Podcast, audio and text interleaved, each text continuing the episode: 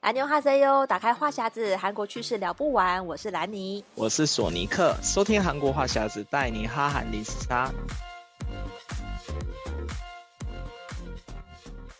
安妞哈塞哟，欢迎收听这一期的韩国话匣子。那今天呢，我们要跟大家开始今天的主题之前呢，先来感谢一下我们这个韩国话匣子的粉丝，这个罗南希呢，感谢啊你的这个豆内，然后他有留言说呢，谢谢每周更新的韩国热门话题和新知，真的是周一一早的精神粮食。那非常谢谢这个南希的豆内哦，也是我们这个老粉丝了。对，那其实呢，就是我们其实也是很开心，可以跟大家分享我们每个礼拜一早上让大家哎，就是有一些新的话。话题啊，那我们今年也是一样会带给大家，包括不管是这个韩剧啊，还是一些文化相关的知识，那就希望大家多多的支持。好，那这个今天呢，我们要跟大家分享这个话题呢，也是一个哦，算是呃，可能最近有去韩国人不知道有没有发现当地的一个现象，就是呢，韩国的路上，如果你有注意看这个街景的时候，哎。会发现，其实他们有一些店还蛮多的，可能是跟台湾的街景有一点不一样。那首先呢，就是这个自拍机，像这种拍贴机呢，其实其实台湾从很久以前也有，是比较是日本流传进来的。然后现在呢，也可以看得到比较多变成是韩式的拍贴机了。然后就像兰宁这次去韩国，又有发现到韩国的那个拍贴机的规模是大到有店面这么大的规模，不是在那种小巷子里面摆个两台啊，嗯、然后是它是直接。是一家店，而且据说还有连锁店，对不对？而且最有名的那连锁店就叫人生四格，相信大家应该都有听过这个名号，嗯、就是它已经就是遍布韩国的大街小巷。嗯、那除了人生四格以外，还有很多不同的连锁店，他们都不是那种个体店哦，他、嗯、们都是连锁店。然后就是我记得刚开始红的时候，最夸张的就是。每开一间店，然后都会有人去排队，就是啊，你可以想象在路上排队等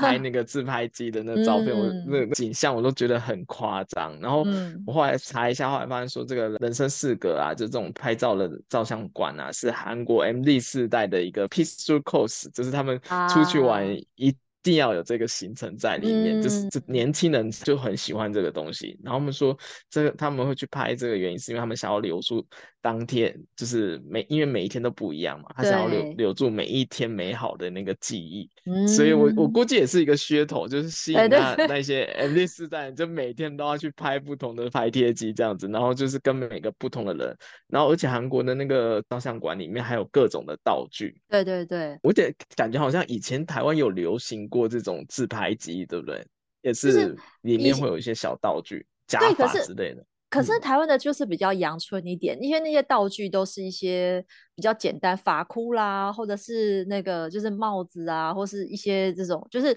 它的配置没有那么多，而且以前。的大家喜欢玩拍贴是比较喜欢，就是你自己在那边画画，就你选一个背景，嗯、然后你可以在上面盖章啊、贴贴纸啊、写字啊，就是比较是 DIY 的部分比较多。可是我发现韩国的这个会变成说，它的那个道具是多到一个，就是好像道具间，你可以选择非常，啊、对，对你非常多。然后我这我我以前曾经有去拍过，是在仁寺洞那边，它是标榜是韩服。韩服拍贴，嗯、就他挂了几个那种阳春版的韩服，然后我跟朋友就可以穿便服去，嗯、然后套上他的韩服，就可以假装我们也拍了，也穿了真的韩服拍照，因为拍起来其实蛮像的。拍照没有，就是只有上半身嘛，所以就是你就感觉你是穿了真的韩服在那拍。可是我觉那个也是一个噱头，因为那那时候我记得好像只有他那一间，就是人事中的特别有挂几件韩服在那里。嗯、那时候还还不像现在这个人生四格这样子。对，但是我就、嗯、我就觉得说，哎。其实这个拍片的文化，感觉就是台湾呐、啊、日本、韩国好像都还蛮喜欢这种的。而且刚才讲到他那个韩服，我突然想到，我之前好像有经过一间店，它是提供那种学生的校服。哦，就给给那年轻人去换，因为前阵有之前不知道哪个韩剧还是哪个电影，就有带动就大家去穿那个校服，对对对，他会就是那种拍这些电影会跟上那个每一阵时期的潮流，然后就会换不同的道具，嗯、然后而且我觉得韩国那种像这种人生四格的那种照相馆，还有一个特别的地方就是它的边框非常多，哦、就它不是一般的那个相片纸而已，它可以选边框，对对对然后。嗯。比较大的连锁店，它会去呃，假如说跟迪士尼联名，嗯，嗯，然后是最近还有很多是跟韩星合作，就是你可以就是跟韩星一起拍照，嗯嗯，然后它那个边框也是那个韩星的那个图案那个设计这样子，然后所以又会带动一波追星族呢去那边拍点，就他每隔一阵子以后，它就会有不同的新的边框出来啊，不同的道具出来啊，然后就导致很多就年轻人就是想说啊，这次这次有某个新，而且还很多都期间限定。他说我这个时段不去拍，哦，那你就是要这趁这时候一定要去拍。对，就就可能我觉得他也是抓中就人家的爱，可能有些因为他们有出那种周边是那种相册，那种人生四格相册，哦、就是有些人会去收集各种的那个边框啊，嗯、或者什么各种期间限定才能拍的那种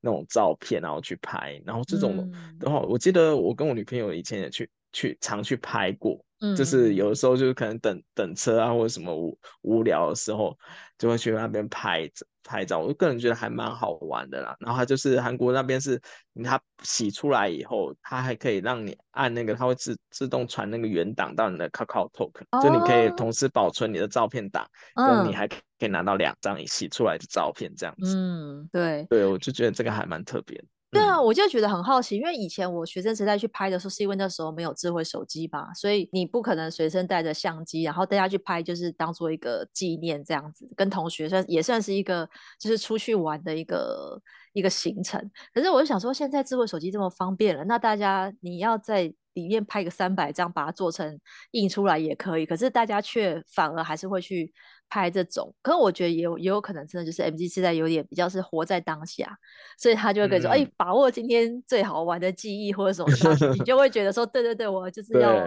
在这个时候，然后我们今天出来玩，然后保留一个记忆，然后我下次跟别人出来玩，再来保留另外一份记忆，有可能是因为这样去拍，要不然其实我觉得拍起来好像也不能，也不算便宜耶，对不对？对对，拍一份的话，其实要看，因为它有的有的是不同的。边框或什么会有不同价钱，但通常拍一张大概是一百到两百块台币之间哦。但你就是想，就是大概两条两条小小的照片 就要收你那个钱，已经也可以吃一餐了吧？对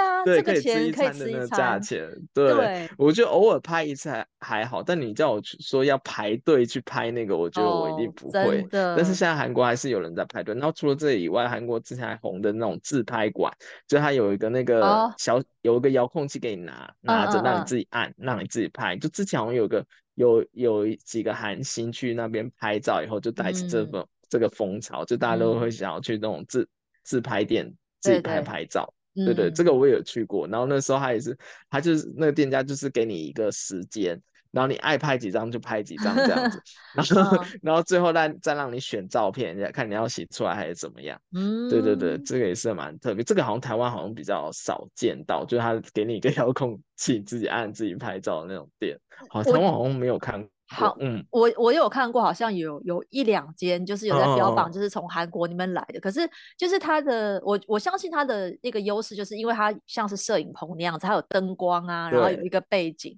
所以你要这边拍照，嗯、或是也有那种有点像是自助证件照这种也有，因为一般的那种路边证件照都拍的很丑嘛。就没有没有打灯，对对对，然后这种的话，你你可以自己控制或什么就不错。但是我觉得，因为它这个也不能也不算便宜，所以你要去拍的话，可能会有目的性的。比如说，我就要拍像证件照这种专业，我就会去。如果我只是拍个生活照这种，嗯嗯，可能就不会。对，所以我觉得目前这个在台湾还没有那么风潮，还没带起来，所以。这但是我相信这种只要是韩国流行的，嗯、很快就在台湾出现，然后台湾只要一传开来，可能就会再再再再更多兴起这样子。嗯、对我觉得，我觉得现在目前看也是还没有很多啦。对，对，但是我觉得韩国人，嗯、我就想说，哎，韩国人是不是就特别喜欢这种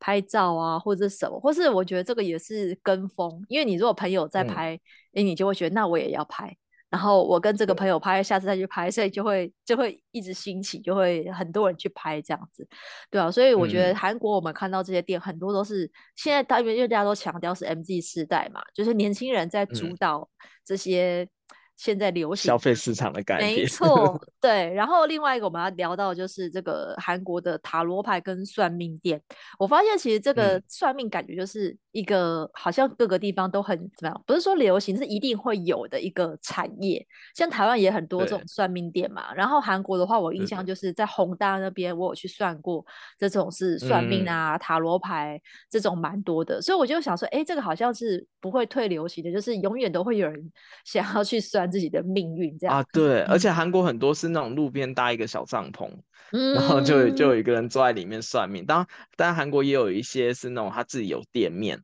嗯的算命店，嗯嗯，然后也有也有像你刚才说红单那种集中式的，然后一条街的那种概念。而且我觉得在韩国好像不分就是男女老少都很爱算命这件事情，嗯嗯，就是年轻人，我发现年轻人很爱算，年感觉年轻人比较爱算的是塔罗。对，然后比较年长一点，嗯，他们比较会去算一些什么，有一些就是神力的一些神佛的那种算命店，可能可能那就不是塔罗，就是有不一样的东西。嗯、我就就觉得还蛮特别，因为我最近去那新公司，然后我们午餐时间就听到我们韩国同事在那边聊，就说哎，哪一间那个算命的算的很灵验，然后他们要组团一起去算这样。哦、然后我心里想说哇，如果是这样的话，就说哦，听说在某一个说在一山那边，就是某个。地方不是闹区哦，也有点远呢、欸。嗯，对对对，就是那种很偏远的地方，有个很厉害的，可以算塔罗还是什么的，然后他们要组团去算命。然后我心想，嗯、哇，就没想到这种算命店那么多。然后后来我就回家的路上，我就走走看，发现哎，其实我家附近有很多这种就是帮人家算命的店，但是它就是不、嗯、没有很显目的招牌，对，就是反正就是有点神秘的感觉，哦、但是就是。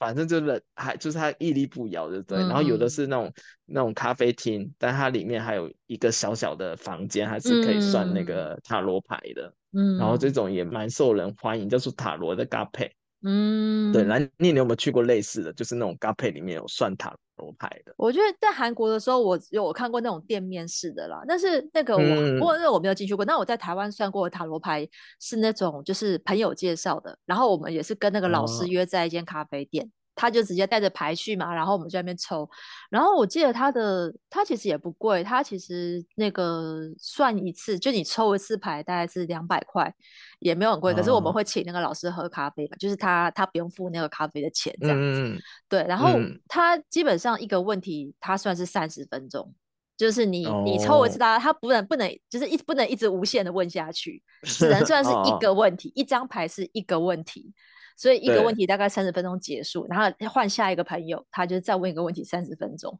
他是以这样子来算的。然后我就想说，其实有时候我觉得塔罗牌有点是算。算一个好玩啦，因为他的他、嗯、就是解释一个那个牌面是什么意义嘛。那针对你现在需要的东西或者是什么，嗯、然后我只记得那个塔罗老师他他就说什么都可以问，只有健康不能问，嗯、就是你不能、哦、健康为什么不能问？他就说健康你要去问，健康他说健康你要就问医生，不要来问我。哦 就是你不能对你不能问他说我这个病会不会好，或者是、啊、对，或者是就是他不他不不解答这个这个内容，他你只能问他。工作啊，感情啊，这种。对，然后我就觉得，嗯、因为很多人有时候是你当下有迷惘嘛，就是你有那什么烦恼，你才会去问啊，尤其特别女生特别喜欢问感情问题嘛，你可能是哎，现在有个对象想问他好不好啊，或是什么这种的，所以这种。就是看他怎么解释。我觉得有些人他就是同一张牌很会讲，很会解释，就是说到你的心态里，你就觉得哎，好像很准。可是这种塔罗它的效期好像是顶多可能是三个月之类，好像他没有办法预期太遥远的事情，所以你可能只能问很短暂，就近期的烦恼这样子。对，那我不知道说韩国的是不是也是这样？哎，但我我听。听到我朋友测的那塔罗，他们就说有有的店是真的很损，因为我听的也是那个女生朋友去测，oh. 然后他就说什么啊，他让他抽三张牌，嗯、然后就抽到有一张是什么什么样子那个牌，然后他就说啊，你你跟你男朋友可能最近会有一些什么纠纷或者怎么样，oh. 所以吵架可能有可能会分手，就没想到他们就真的隔几个月就吵架，然后就分手，然后就真的分了哦，oh. 真的就分了，诶、欸，会不会是跟 就是他可能听到了这个，然后就是说啊，这干脆就。分了算了，这样我也不知道，反正就是他们就是有信着的很信，他们会觉得说啊，这很准，然后就一直去算，一直去算，一直去算这样子，而且一个拉一个。嗯、我觉得塔罗牌生意应该也是这样子做起来的嘛，就可能送了一个准了以后就大家一起。而且因为因为他只能算很很近期的事情，所以你可能过几个月又要再去算一次，就是这个事情会发生，可是之后你又要再重新算，所以他就可以。一直算下去，它就比较不像是那种、嗯、可能流年你就一年只会批一次嘛，那但是你塔罗一年可能可以 算好几次，嗯、所以我觉得 塔罗，而且塔罗的大家会觉得比较，我不知道有些人就觉得那个塔罗很准，那我有时候都觉得他讲一个模模棱两可的答案，所以你也不能说他不准，就是。但是他好像一发生，你就会自己对号入座，说，哎、欸，果然这个老师说的很准。有时候就是那。个人性的心理啦，所以我就觉得，只是说，我觉得这个行业是好像的确是。呃，就是会存在，因为就是会有人去相信，因为你说像其实韩国人是信基督教比较多，感觉应该是比较不迷信才对，但是他们算这个可能就觉得不冲突，就是想去算一下自己的未来，或是问问事情之类的，嗯、对，所以我就觉得，哎、哦，我突然想到人事洞那边的那个。算塔罗的，有的店他们会提供日文服务跟中文服务啊，给 观光客的。对对对对，因为有些观光区的那边的那个塔罗的那些算命老师啊，他们都还有外语服务，我觉得这个还蛮妙的。对，大家如果有兴趣的话，也可以看到，因为他他如果有外语服务，他那个招牌上面就会写那个中文或者是日文。对对对对对。大家如果有兴趣的话，也可以去试试看，哎，看一下韩国的到底准不准这样子。我觉得如果就是有有时间去体验一下也不错，因为像我那时候去宏大。算一个，他也是有点像是看八字的。我就是好奇他要怎么算。那他其实不会中文，嗯、他是跟用韩文跟我解释。可是有一些，嗯、我记得他那时候纸上写什么天干地支啊，这个我还他还是写汉汉、嗯、字嘛，所以就是他其实有一些相通的地方。他就跟我说你：“你、呃、啊，今年几岁？那你几岁的时候呢，就可能会结婚。然后你命中看起来是有呃一子一女。”他就讲得很具体哦，嗯、就是一子一女都讲出来。但因为后来没有应验嘛，嗯、所以我就觉得说好吧，反正当时是、嗯、因为当时我去算的时候，好像感觉是两年后会发生的事情，所以就是你你也没办法预知那么久以前，因为那假设你那时候没有对象，你怎么知道自己会不会结婚，会不会生小孩？可是他讲的很很明确，就是某一个时间会有发生什么事情，好像就是很、嗯、很笃定那样子哦。对，但是我觉得，因为你去算的时候又不能应验，所以。等你时间到了，再你也没办法回头说，哎、欸，你怎么不不准还是什么？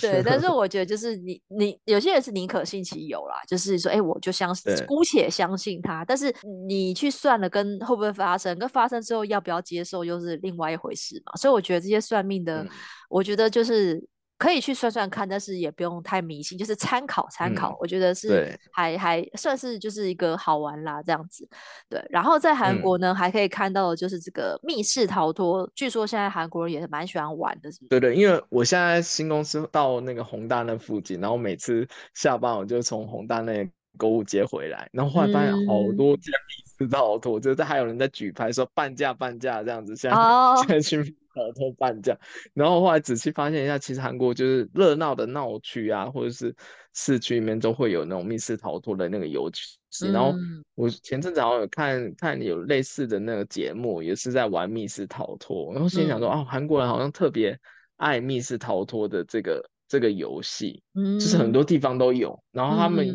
有的有还还有做成连锁店这样子。然后他就是有些人就我觉得可能是。那些韩国很多群群体那种活动，一起出去玩，对对对，那些哦，就是他们会约几个朋友一起去玩那个密室逃脱，嗯，但我感觉好像跟我的年龄有点不太符合，就是都是比较是那种大学生，大学生、高中生，然后他们就会一起去那边玩密室逃脱，但所以这个密室逃脱的店啊，在韩国现在是非常多，嗯，去哪里都可以看到，对，台湾好像也也有类似的，对不对？对，也有类似的密室。对，我看到台湾有一些那种工作室，他就会就是在都是在某一个建筑物里面，然后就有一个这样。可是那个感觉他，他他们都是，比如说他们经营模式可能就是开一个 IG 吧，然后你就是去预约，然后约几个，因为那个人数好像要蛮多的。我看去玩至少都要五六个人以上，是一个团体的一队去玩这个密室逃脱，好像没有说你一个人就可以去玩。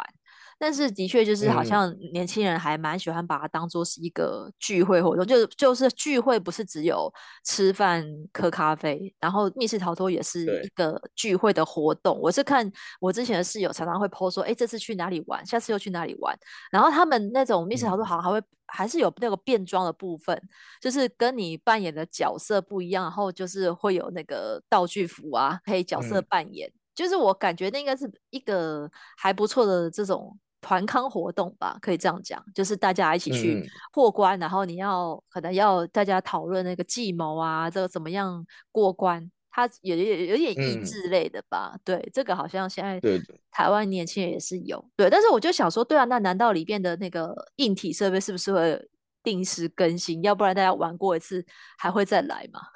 嗯，我觉得应该是隔一阵子，他可能会就是更换一下里面的装潢或者里面的一些设施吧。我想，嗯，就是会有一点点不一样。对，对啊，要不然的话就是会去玩就是那一批人，他如果玩过，他就肯定不会再去。对，我估计他应该是每一个时段会更新这样。哦、对，对啊，我觉得如果喜欢玩密室逃脱，也可以去试试看韩版，但是可能要听得懂韩文啦。我猜里面的那个关卡或说明应该就没有那个翻译的服务，你要你要看得 懂、听得懂，你才有办法去闯关这样子。对，但我觉得可能如果喜欢玩，可以比较一下，哎，哪边的那个设计有没有什么不一样这样子。嗯，然后接下来就是投币式的练歌房，嗯、其实这种投币式 KTV 在台湾也有，但是比较少。就是有一些是在一些商场就摆个凉台在那里，然后偶尔会看到有人在里面唱。对，但是我就想说，哎，其实有时候唱歌的意义就是在跟大家一起，就是喝喝酒啊，然后就是聊天啊，一边唱歌。如果是去这种投币式的是。是为了什么目的去嘞？我觉得有可能是要练歌，我觉得会不 会是他需要练歌？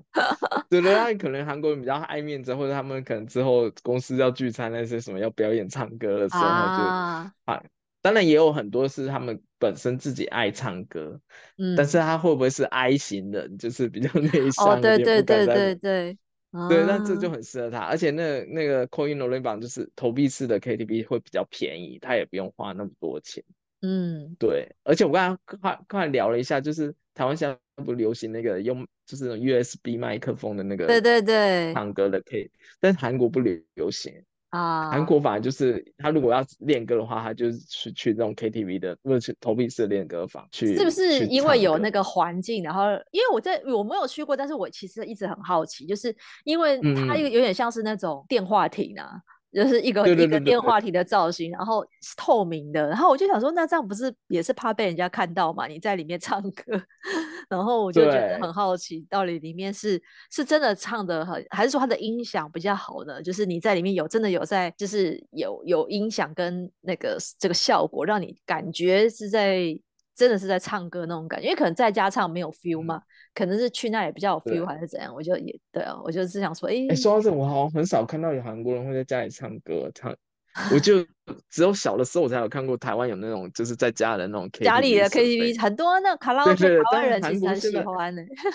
在韩国下好，我好像很少看到家里有人会在家里唱 KTV 耶。我突然想到，我就想好好好像很少有看到，那我觉得可能韩剧也很少这个。哦，那这可能真的是一个文化差异，因为我记得我小时候就常常看到一些那种，就是呃哦的爸爸的朋友家，如果去他们家玩，他就会拿出那个就是家庭式 KTV，就会有就是家里有麦克风，对对对对对，然后会有那个喇叭，然后就是就是，但是那个 MV 当然是当然就是都是盗版的嘛，就是不会有正版 MV，可、嗯、是你可以跟着唱那个卡拉 OK，然后很多那种台湾很多那种餐厅也有。比如说那种海产餐厅啊，嗯、然后还是什么还什么钓虾场那种，它就会有摆那种卡拉 OK 可以唱，所以那个台湾人我觉得也是爱唱歌的，然后去那一种就是跟、嗯、跟在 KTV 那种是不一样的感觉。对，但是因为其实也也是比较便宜吧，嗯、然后反正如果你不唱新歌也没差，就是就是，但是那个是比较开放式的，就是不是这种封闭式的，投币式 KTV 这种真的是的确是适合 I 型人，就是比较不用怕、那个。对，我觉得可能是 I 型人。对，就是你不，不用怕丢脸，也对，然后也不用，怕，就是一定要在外面，因为你在大庭广众唱歌会害羞嘛，如果唱不好会会害怕被笑。那如果在这种唱歌又可以满足你想唱歌的欲望，然后又不怕被笑，那那我觉得这样子是还还蛮不错的，而且应该也是不贵吧？如果投币的话，对对对，投币式的话就很便宜嘛，就是你。嗯唱一首歌才多少钱？而且我后来发现，有很多人不喜欢一起去那种大 KTV 唱歌的原因，是因为你要等你的那首歌，有时候可能会等很久。啊、有人霸麦的话，哦，对对对，这样子我是白付了那些钱，当分母而已。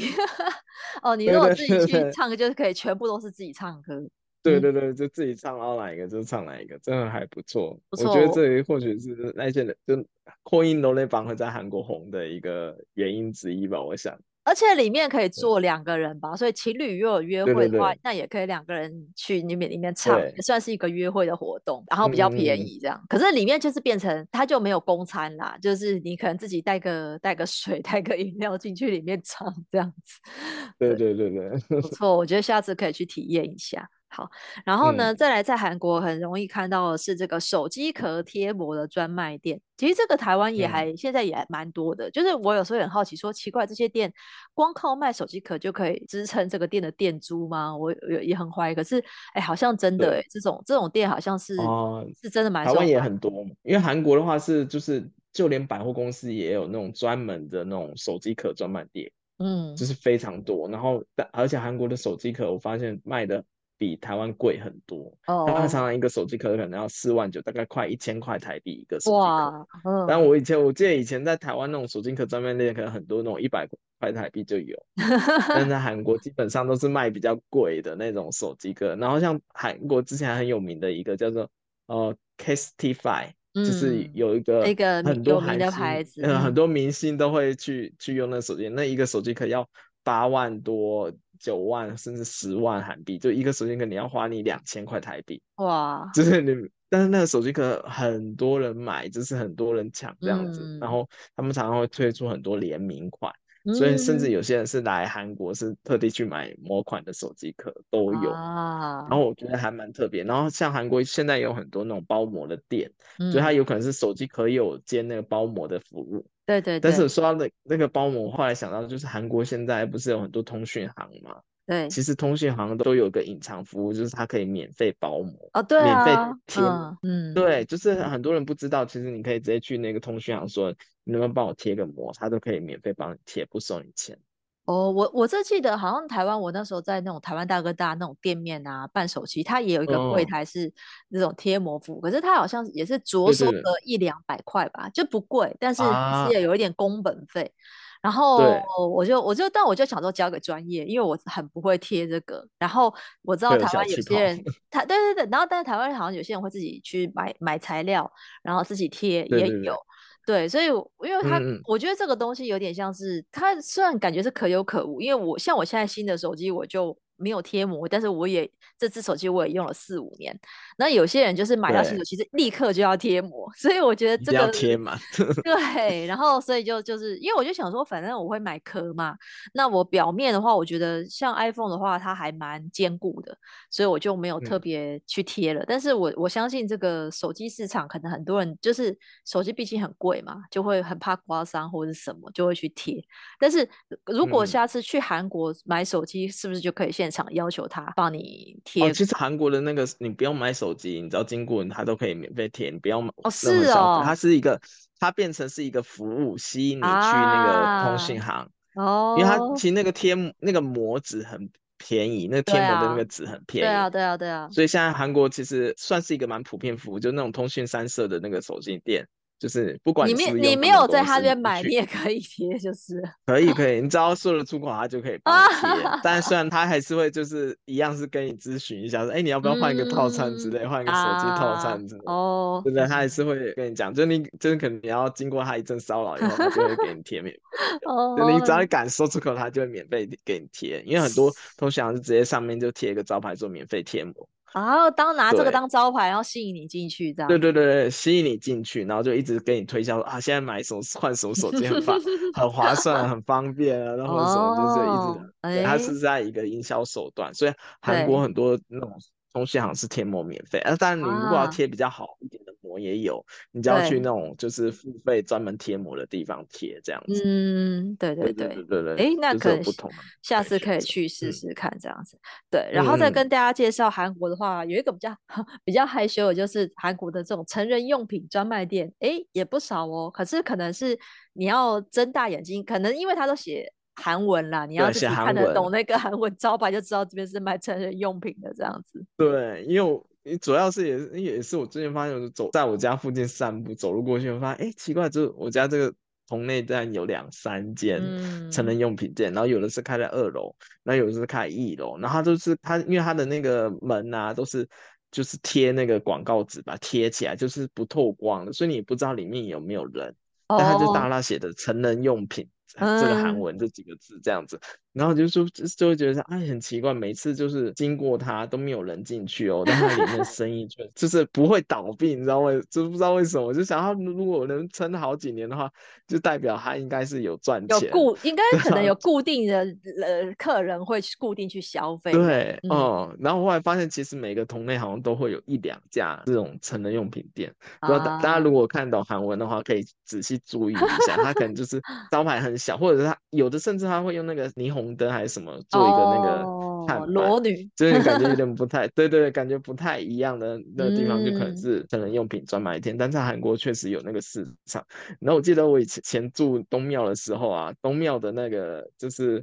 在地铁口旁边有一间专门卖那个黄色小电影的那个摊贩哦，他也是有店面的，他也是有店面的。但是现在那个黄色小电影，他不是卖光碟，它是卖那个 USB 哦，然后就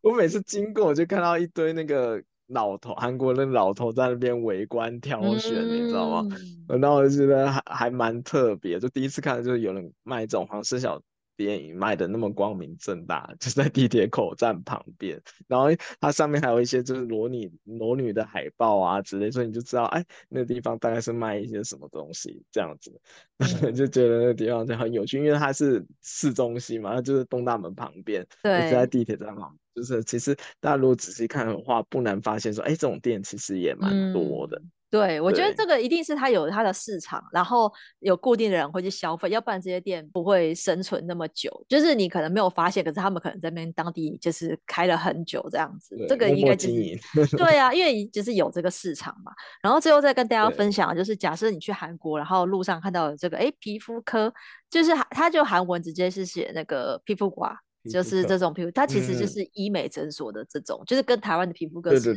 不太一样的，专门做一些医美啊、打肉毒杆菌或是那个玻尿酸这种的。因为韩韩国现在很多上班族都会去做做医美，然后他们都会说：“哎、欸，我们要去预约个皮肤科。”那大概、嗯、大概率百分之九十就是 要做医美，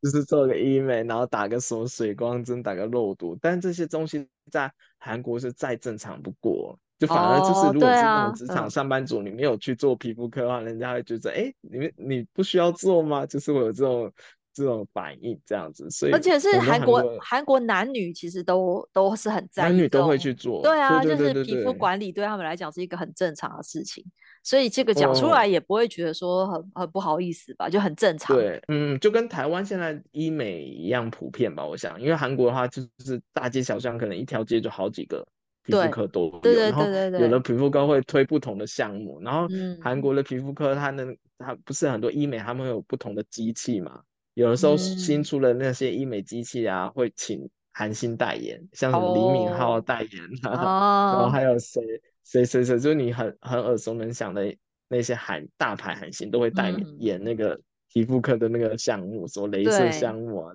大家就会去做，对，对，这也是还蛮普遍的一个现象。所以大家如果来的话，我听说是最近已经开始有一些人来韩国旅行，会把皮肤科加在那个他的行程里面。我是看到有人说，因为有些诊所它就有中文服务，所以你可以可以去之前先跟他用那种 IG 小盒子咨询啊。而且我是看到有分享，有网美分享说比台湾便宜很多，所以他们就觉得，哎、嗯，即便花了这个机票钱去一趟做个什么也是划算。算这样子，就是加上你一个旅游的心态，顺便做医美是划算的，所以我觉得哎，好像也不错。因为大家本来如果有在做这个医美项目的人，他可能就可以比较出来这个价钱的差异。但是我感觉这个应该就是因为韩国本来就是医美大国嘛。我相信，因为它竞争够激烈，所以它一定是价钱可以划算一点。所以现在也是，哎，这个可能现在很多台湾女生如果自己去韩国顺便玩，我觉得这个也好像好像也不错哎。就是因为这种通常恢复期比较短，嗯、你只是做个那种微整的话，就不需要以前可能看到那种整形要头上包纱布的那种，有没有？那个可能就要花比较多时间。嗯、但是医美的话，应该是还还好。对对，就做完就可以马上去回去上班，或者是干嘛可以出去玩这样。对啊，我觉得这还是还。蛮接受度还蛮高的，嗯，对，嗯、所以我觉得这一集像我们跟大家分享的，就是假设你有去韩国旅游的时候，可以观察一下，其实这些店就是是已经算是韩国的那个就是怎么样，国民风景，大家就是看过都觉得就是就是很自然的融入在这个社会当中，就可以观察一下。那我们今天跟大家聊到这边喽。如果喜欢这期的内容，欢迎上我们赞助连结，请来你和索尼克喝一杯咖啡。想要加入韩国话题的讨论，可以在我们的脸书搜寻韩国话匣子。想要 follow 韩国讯息，可以追踪我的粉专 Hello Lady 兰妮小姐，还有索尼克的玩转韩国。那我们下礼拜再见喽，拜拜。嗯，拜拜。